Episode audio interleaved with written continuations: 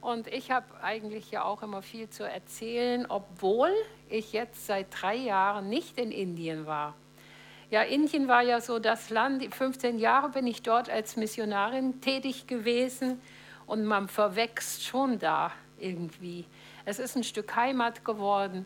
Heute Morgen um acht rappelte bei mir das Telefon schon und ich denke, Sonntagmorgen, wer kann dich da anrufen? Naja, wird ja nichts Unangenehmes sein, weil eigentlich sind sie alle morgens beschäftigt, in den Gottesdienst zu gehen.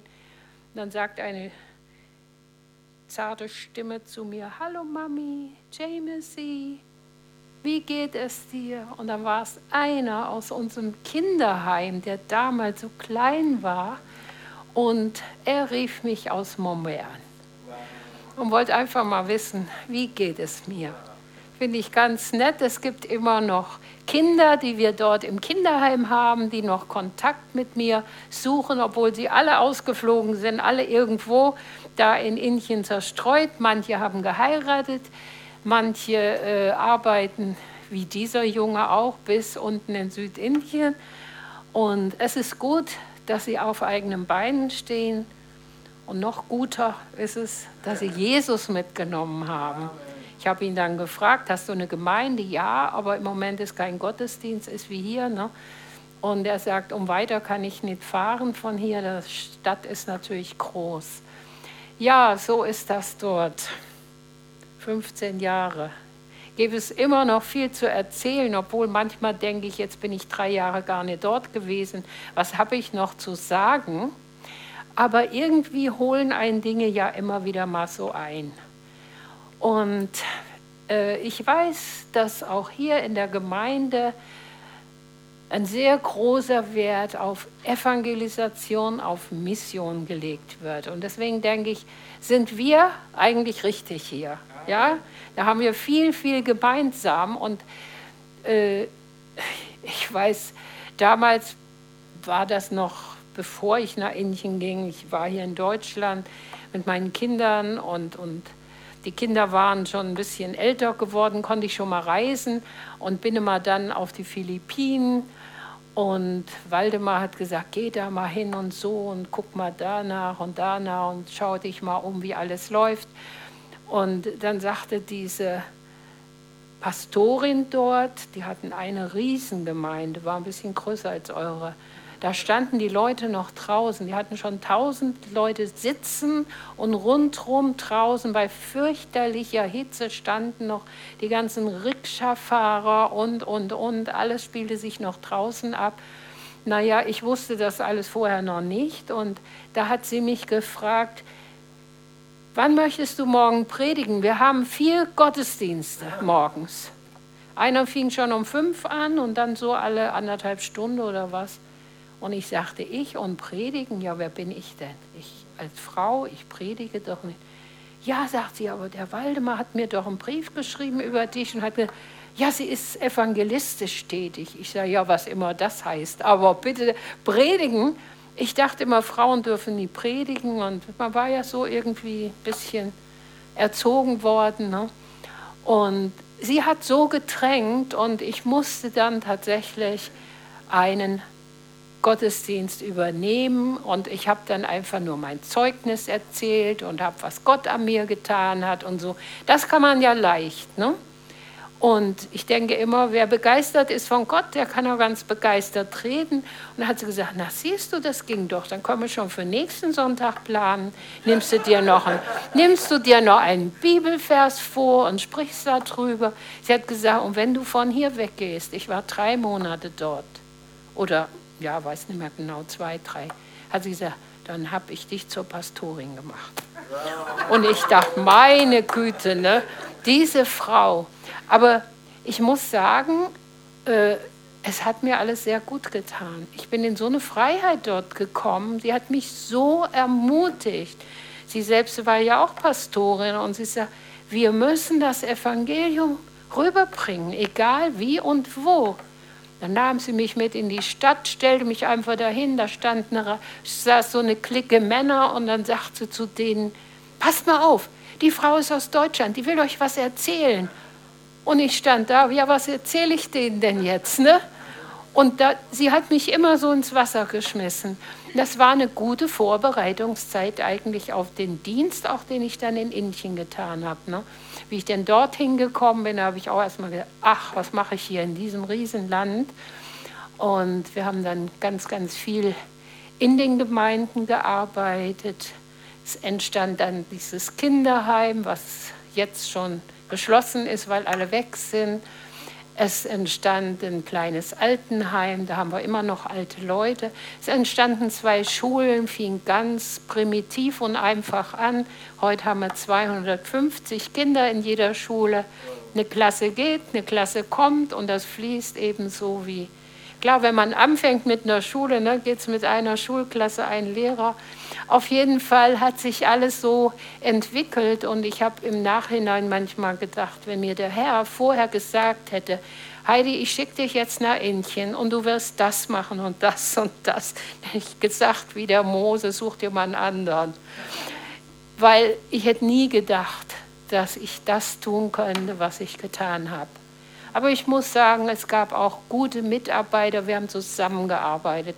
Ohne Team geht ja gar nichts. Niemand kann immer sagen, ich habe, ich habe, sondern ich konnte zusammen mit ihnen arbeiten. Ich hatte viele Ideen, die fanden das gut. Und dann haben wir versucht, eben das umzusetzen. Ja? Und viele Arbeiten mussten sie machen, mussten natürlich zu den Ämtern gehen und so weiter. Ja, und dann arbeitet man so 15 Jahre und im Nachhinein überlegt man, was hast du denn nun getan? Was hat das alles gebracht? Und äh, ein Prophet, der hat ja auch mal gesagt, Herr, ich diene dir. Ich bin da nicht so gut, weil man wird das wissen, wo das steht oder wer es war. Ich glaube, Jesaja oder Jeremia, der gesagt hat, ich diene dir und ich mache alles für dich, aber ich habe das Gefühl, es ist alles umsonst. Und ich denke, wer fühlt nicht manchmal so, dass alles umsonst ist? Dass Dinge nicht vorwärts gehen. Ich glaube, da haben wir alle unsere Probleme. Ne? Man will ja auch immer große Wunder sehen und die bleiben aus. Und die kleinen, die wir täglich haben, die übersehen wir manchmal. Ja, und so wollen wir große Sachen sehen, große Gemeinde bauen, irgendwas aufbauen.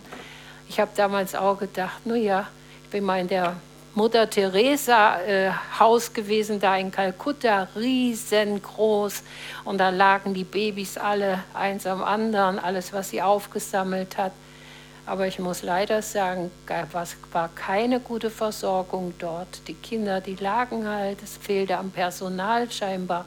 Und ich dachte dann auch, naja, ist eigentlich traurig. Dann ist es manchmal besser, man tut kleine Dinge besser als große Dinge nur. Natürlich war den Kindern auch geholfen, aber wir konnten auch nicht allem nachkommen. Auf jeden Fall, ja, man tritt so auf einer Stelle und denkt, man hat nichts geschafft. Aber mich hat mal etwas wirklich berührt. Ich gehe nicht oft nach vorne und lasse für mich beten, aber irgendwie hatte ich ein Gebetsanliegen. Ich weiß auch nicht mehr, um was es ging. Jedenfalls hat dieser Mann, der für mich gebetet hat, mir dann ein Wort gegeben, hat gesagt, Heidi, Gott tut viel mehr hinter deinem Rücken als vor deinen Augen. Und das habe ich mir gemerkt, das war ein Trost für mich. Und dann habe ich eben immer gehofft, Gott tut aus den kleinen Dingen was. Und jetzt möchte ich so ein Erlebnis erzählen, wo ich erst später wirklich gemerkt habe, was hat Gott daraus gemacht. Ich war in der ersten Wohnung, wie ich dort nach Indien kam, lebte da so ein bisschen Randstadt, aber es war trotzdem noch alles laut und voller Menschen dort. Und wir hatten einen Nachtwächter. Und der musste halt jede Nacht da absitzen und das Haus bewachen, dass da kein Fremder bei uns reinging. Und ich brachte ihm dann mal eine Tasse Tee. Ich konnte kein Wort Nepali groß mit ihm reden, also wir konnten uns nicht verständigen, aber ich fing an, ihm einfach eine Tasse Tee zu bringen. Dann habe ich ihm mal einen Kuchen gebracht, ich habe ihm mal abends Essen gebracht, irgendwas. Ich habe ihm versucht, einfach so, dass die Nacht nicht so lang wird für ihn und dass er was, was Gutes zu trinken und zu essen hat. Es gab ja auch dann im Winter kalte Nächte. Und er war so dankbar, der Mann. Und irgendwann kam er zu mir an die Tür und erzählt mir irgendwas von seiner Frau. Ja, dass die Frau ein Problem hätte. Sie hatte schon zwei Babys verloren und sie wünschten sich Kinder und jetzt hätte sie ihre Arbeit verloren. Nun ja, und ich sagte dann zu ihm, ach, komm, bring mir doch mal deine Frau und sie kann mich mal besuchen. Und dann kam sie auch. Und dann hat sie mir das versucht zu erklären.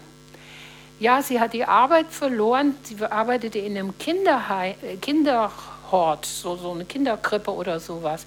Und dann haben die Frauen zu ihr gesagt, ja, weißt du, du verlierst deine Babys immer deswegen, weil die Götter das nicht wollen. Du arbeitest unter Kindern. Also ganz verrückte Ideen. Man muss ja wissen, Indien ist alles Hinduismus oder Buddhismus und die glauben an die verrücktesten Sachen. Da würden wir lachen drüber, aber die Menschen glauben dran und oft passieren auch diese Dinge. Und dann hat sie ihre Arbeit eben geschmissen. Ja, und was konnte ich hier jetzt sagen?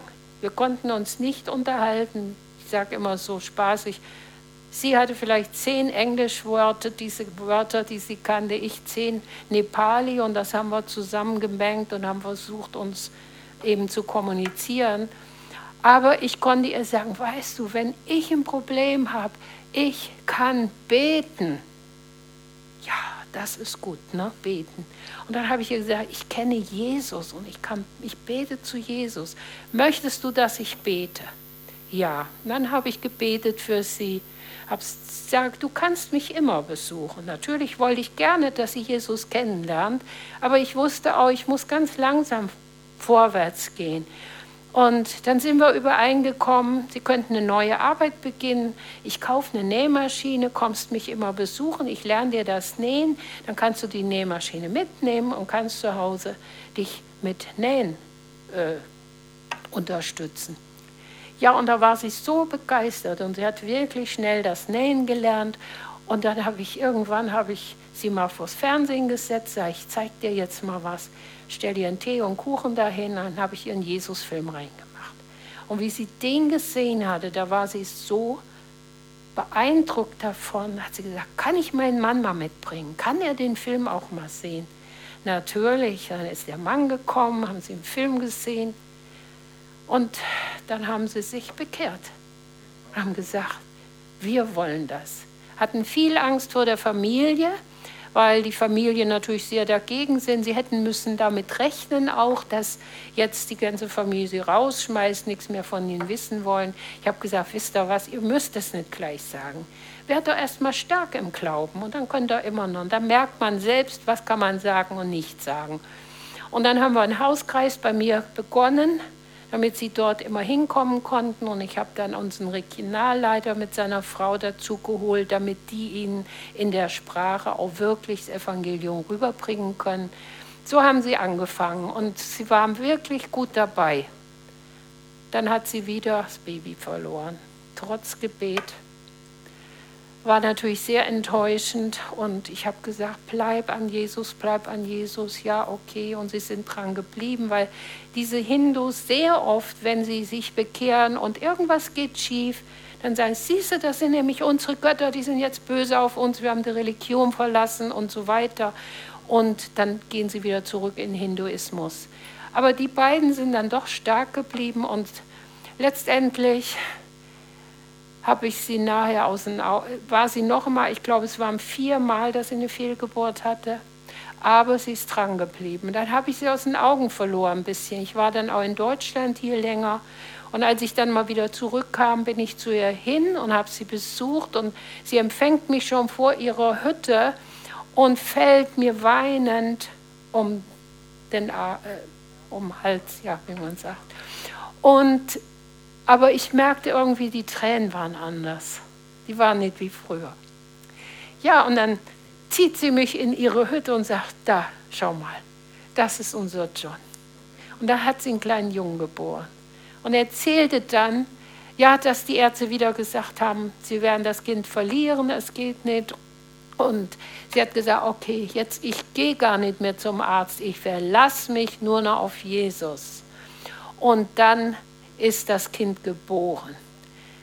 Sie hat dann noch eine Tochter geboren und ich habe sie dann wieder ein bisschen aus den Augen verloren. Und irgendwann kam sie mich besuchen, als ich, war es vor drei Jahren, glaube ich, als ich dann zu Besuch mal wieder in Indien war, weil ich ja schon jetzt sieben Jahre eigentlich aus Indien zurück bin und hier in Deutschland lebe, fuhr aber immer wieder hin, jedes Jahr einmal so sieben Wochen. Und dann vor drei Jahren also äh, besuchte sie mich dort auf unserem Missionsgelände mit ihrem Mann zusammen, kam strahlend und wir saßen bei Kaffee und Kuchen und dann holte sie Bilder aus der Tasche und sagt, ich muss dir was zeigen, ich muss dir was zeigen. Sagte, guck mal, mein Mann war auf der Bibelschule in Südindien. Und jetzt ist er Pastor, ist ordiniert. Und wir haben eine Gemeinde. Und aus meiner Familie, aus seiner Familie haben sich einige bekehrt. Sie waren so 20, 25 Leute in der kleinen Gemeinde in dem Dorf, haben Gemeinde begonnen. Und ich dachte, was? Der ist Pastor geworden. Ich konnte es gar nicht glauben. Und er war dieser ganz ruhige. Und sie war immer die, ne, die immer vorwärts ging. Und ja, es war so wunderbar, das zu hören. Und ich dachte, was tut Gott hinter mir, was ich gar nicht wusste. Diese eine Tasse Tee, mit der hat es angefangen. Und ich weiß nicht, Gott hat uns doch Gaben gegeben. Und wichtig ist, ich habe damals auch, als ich nach Indien ging, gedacht, ja, was habe ich schon? Ich bin nur so eine Hausfrau, ich habe nicht studiert, ich habe keine Bibelschule, was kann ich den Leuten schon bieten, ja? Aber ich hatte viele kleine Gaben, auch praktische Gaben. Das Herz war voll von Jesus, das wollte ich weitergeben, so gut ich das konnte. Und ich musste da auch gar nicht studiert haben. Die Leute konnten zum Teil alle nicht lesen und schreiben. Was hätte ich denen denn da Großes erzählen sollen? Da brauchte ich kein Theologiestudium. Wir haben auf der Erde gesessen, aufs Einfachste.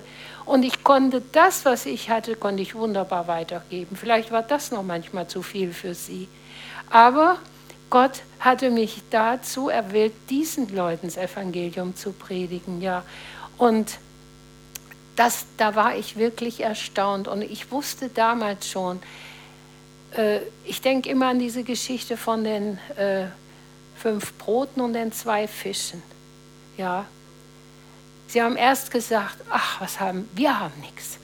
Das war so der erste Moment, ne? ah, wir haben nichts, wie Jesus sagt, gebt ihr ihnen zu essen. Ne?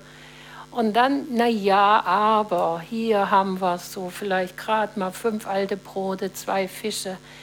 Und dann sagt Jesus, gebt sie mir. Diese trockenen Brote, die vielleicht in der Sonne gelegen hatten, der Fisch, der vielleicht schon gestunken hat, wenn er nicht gut gesalzen war.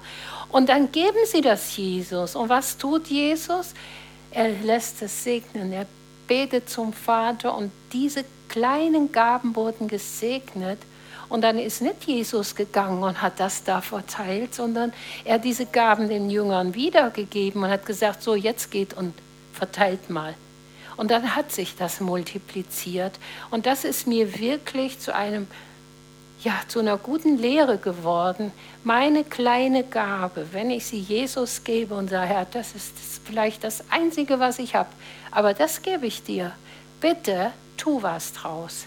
Und Gott segnet es und gibt es mir zurück.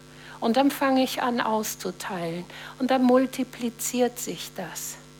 Und ich glaube, dass das überall wirkt, bei uns sowohl als dort in Indien. In meinem Leben habe ich es oft gemerkt. Genau so ist es. Und deswegen gebe ich es auch einfach mal so weiter. Gebt das bisschen, was ihr habt, Gott. Auch wenn ihr meint, ach, der andere kann es besser und der ist viel besser und ich kann nicht reden und ich kann dies nicht und jenes, sondern einfach es Gott geben, sagen, Herr, bitte segne es, ich möchte es anwenden, ja, ich möchte es weitergeben. Dann ist das ganz egal, ob das der Strauß Blumen ist, dass ich die Blumen im Garten habe, oder ich lerne jemanden vielleicht zu stricken, zu häkeln oder mache mal einen Kochkurs und so komme ich an Menschen ran. Und ich habe damals eine Frau gesagt, du weißt du, durch dich habe ich mich bekehrt. Ich sage, ich kenne dich ja gar nicht. ja, du kennst mich nicht, aber weißt du, du hast einen Nähkurs begonnen. Und ich durfte teilnehmen. Ich war Hindu-Frau. Und die anderen Frauen, die haben mir dann von Jesus erzählt. Aber ich hatte den Anfang geschaffen, ja. Und sie war so begeistert, sagt sie, wenn du nicht gewesen wärst und hättest die Nähmaschinen gekauft. Manchmal sind es die praktischen Dinge, die wir tun, aber der andere baut ja drauf auf. Und so wirkt Gott. Und ich möchte einfach ermutigen. Ja, Amen. Möchtest du?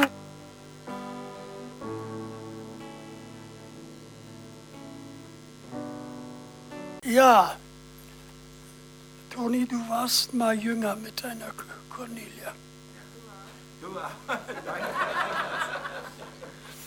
Was seid ihr gerade hier erzählt? Haben wir gestern erlebt. Und zwar vor ja, jetzt muss ich rechnen. Okay, 1974. Wo wart ihr da, Jungs? Hä? Weiß noch nicht, okay. 1974 hatten wir Zeltmission in Lindau. Ist lange her. Und gestern habe ich etwas erfahren. Da kam eine junge Frau in die Zeltmission und da habe ich gepredigt und sie sagt, ich habe nichts verstanden von dem, was du gesagt hast. Das war ja wirklich ein Kompliment für einen Prediger, nicht? Aber, saß am Schluss der Versammlung beim Gebet, da habe ich das erlebt, was du gesagt hast. Und Gottes Geist hat es offenbart. Ich bin ein Sünder. Ich bin verloren. Und ich wurde wiedergeboren. Und seitdem weiß ich, ich bin ein Gotteskind. Und sie war immer noch voller Freude. Und dann, bevor wir gingen, sagt sie, und dann will ich dir noch mal was zeigen. Und da waren Bilder von Conny und von dem Pastor, Bilder von Sibirien. Ja, ja, wirklich. Und die, diese Frau, die damals als, als junge Frau gerettet wurde, war jetzt dabei bei Missionseinsätzen. Und so da wart ihr beide und ich denke, guck mal einer an, wie das alles so zusammenkommt. Und das, was damals passierte, dass die sich bekehrt hat, dafür hatten wir vorgestern ein Nachtquartier und ein gutes Frühstück. Ist auch hinterhergekommen. Und vor allen Dingen, inzwischen war sie Lehrerin und hat viele Missionseinsätze gemacht und arbeitet heute für Gott. So, Gott arbeitet langfristig. Langfristig. Und das ist ganz wichtig, dass wir wissen, dass was wir tun, und mich beeindruckt das in, jetzt im Augenblick so gut, wenn man auch selber vielleicht immer jünger wird oder näher zum jüngsten Tag. Wir gehen ja nicht auf den alten Tag, wir gehen ja nicht aufs alten Teil, sondern auf den jüngsten Tag zu. Immer ein bisschen umgekehrt, nicht? Wir leben für den jüngsten Tag. Und das aus so einem gewöhnlich ganz kleinen, klitzekleinen Samenkörnchen Riesenbäume werden. Dafür ist notwendig der Boden, wo es hinfällt, das Klima, die Behandlung und so weiter und so weiter. Vor zwei, drei Wochen besuchte uns unser Mitarbeiter, der zuständig ist für China und besonders Nordkorea. Und er fragte mich, na Bruder Waldemar, glaubst du, dass wir größere Dinge tun können als Jesus getan hat. Do you believe? Wirklich? Macht ihr das schon? Das wollen wir ja, deshalb war nicht die Frage. Okay. Sondern das ist geschehen. Und ich bin immer so äh, wirklich mehr wie skeptisch, wenn so Leute kommen und sagen, jawohl, und Jesus hat gesagt, noch größere und jetzt bin ich da und jetzt. Ich denke, Mensch, wenn der wenigstens das tun würde, was Jesus getan hat, jetzt will er noch Größeres tun, dann, dann löscht es immer ab bei mir, sagen die Schweizer. ja.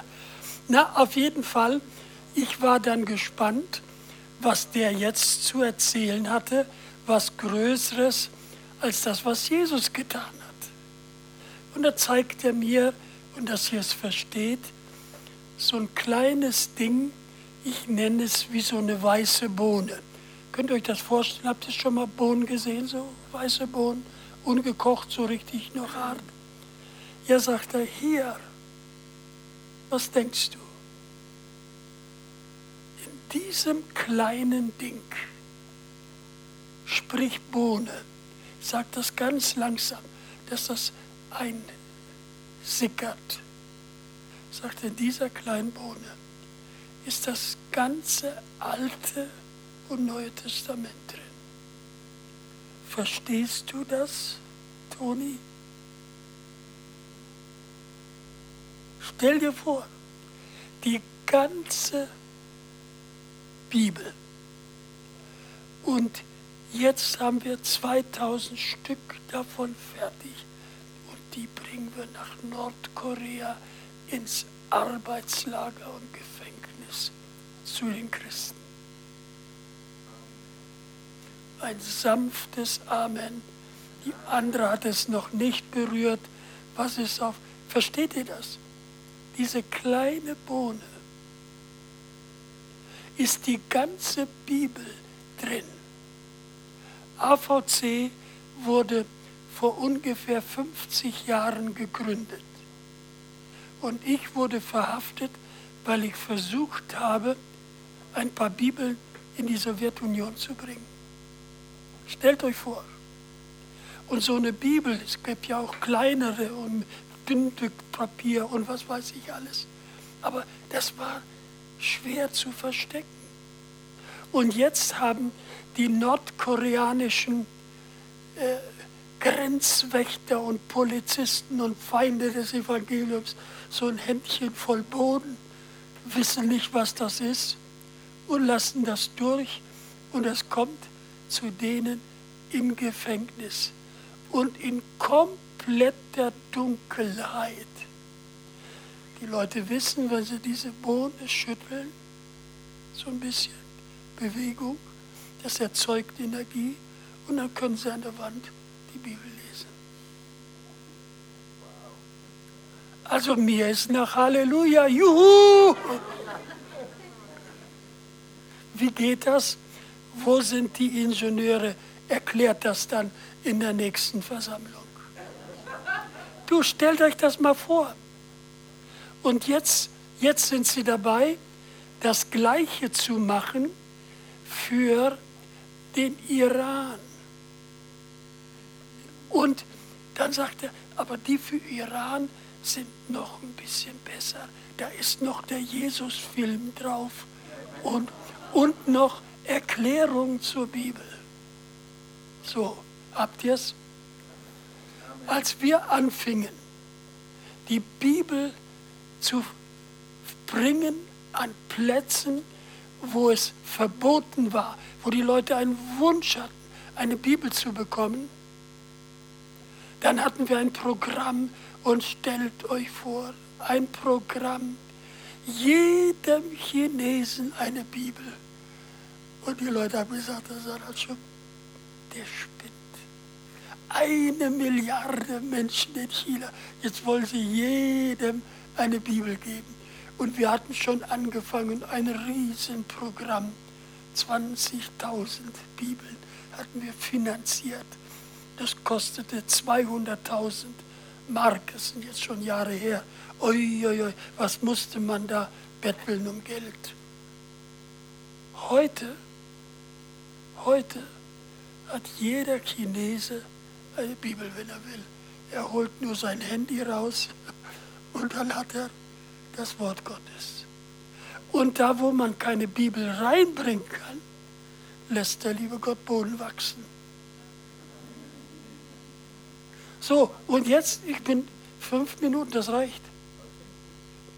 Nämlich kurz, aber knapp, aber kräftig. Aber das wollen wir jetzt gucken. Guck auf die Uhr.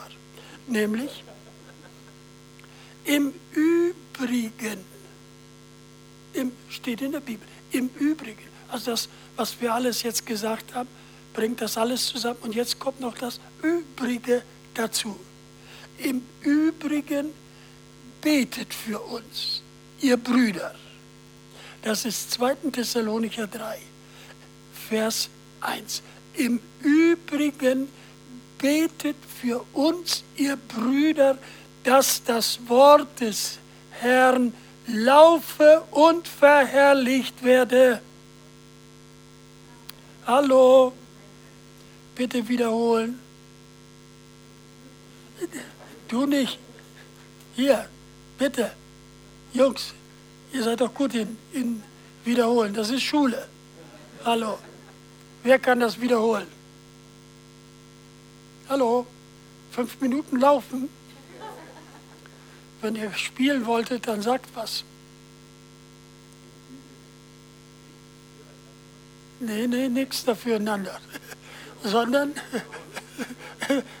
im Übrigen betet für uns, ihr Brüder, wofür sollen wir beten? Dass das Wort des Herrn laufe.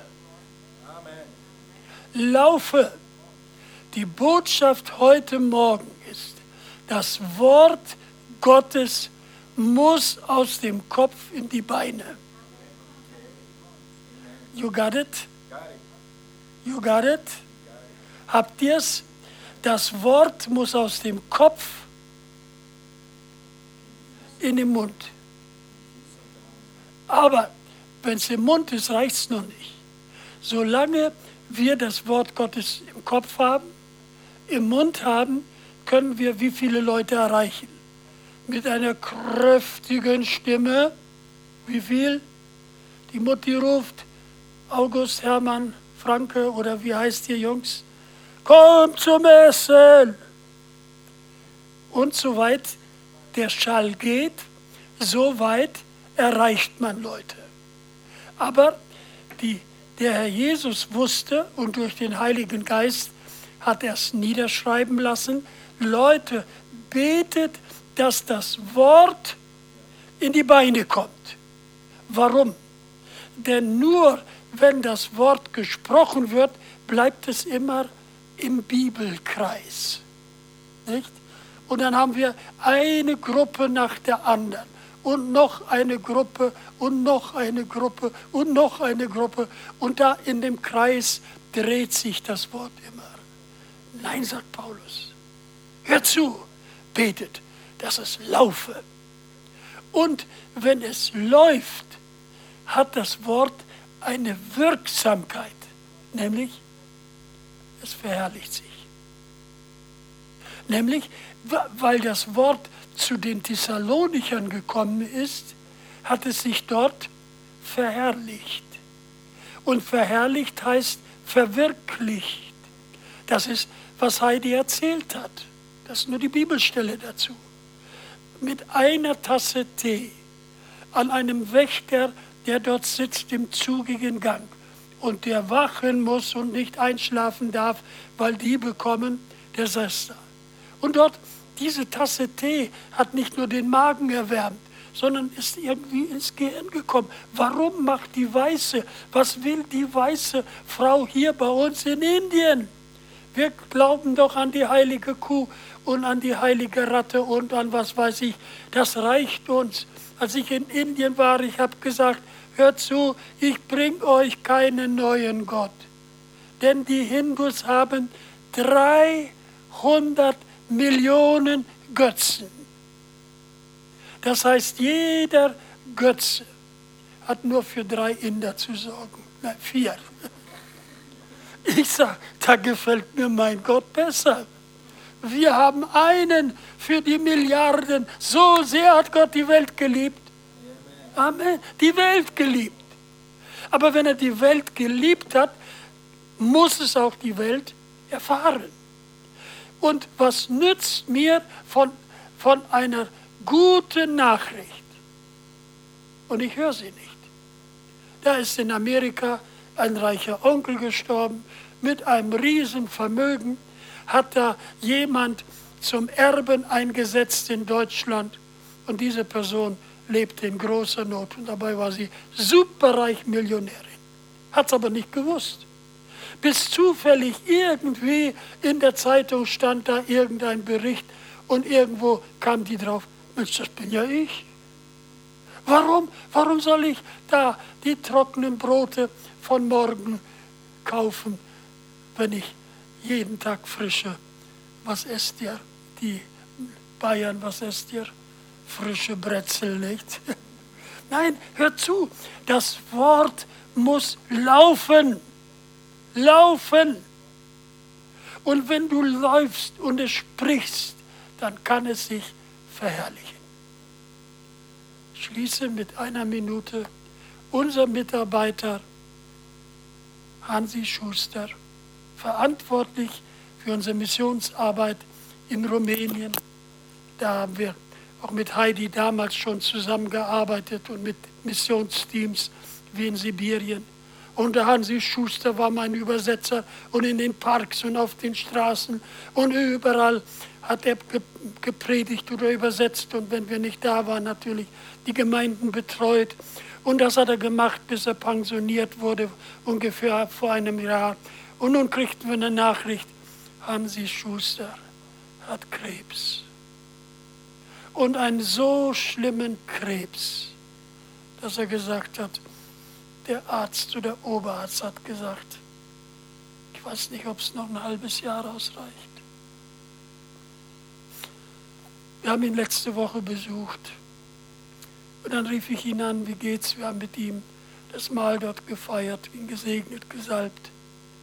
Und er sagte, Bruder Waldemar, sagt immer, Bruder Waldemar. Und dann fließen die Tränen. Sagt er, stell dir vor, mein Zimmerkollege hat sich bekehrt.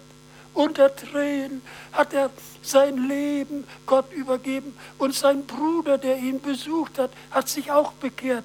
Und jetzt haben sich beide bekehrt. Ist das nicht schön, dass man Krebs hat und Krankenhaus liegen muss?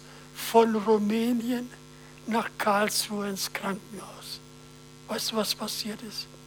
Das Wort ist gekommen zu den Menschen und hat sich verherrlicht. Sie haben sich bekehrt. Komm, Toni, bitte.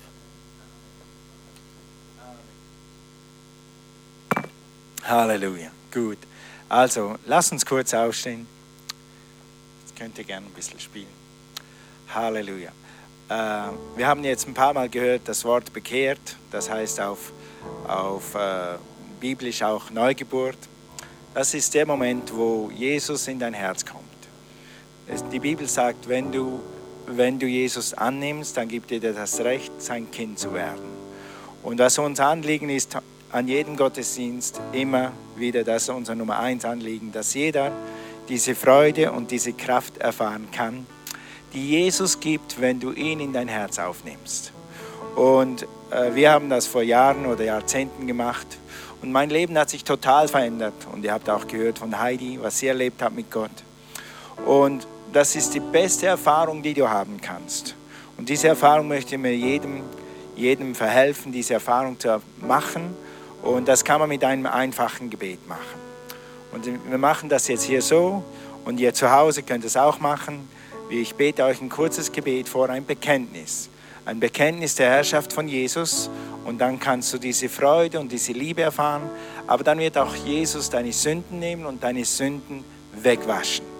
Die Bibel lehrt, dass wenn du Jesus als Herrn bekennst, dann wird die alte Herrschaft der Sünde über dir gebrochen und deine Sünden werden dir vergeben und du wirst ein Kind Gottes mit allen Rechten, die Gott dir dann geben wird. Okay, wenn du kannst, schließ mal deine Augen. Du musst nicht, du darfst. Sag einfach, Jesus, komm in mein Herz. Jesus, ich übergebe dir die Herrschaft über mein Leben. Ich will dir dienen, ich will dir nachfolgen, den Rest meines Lebens.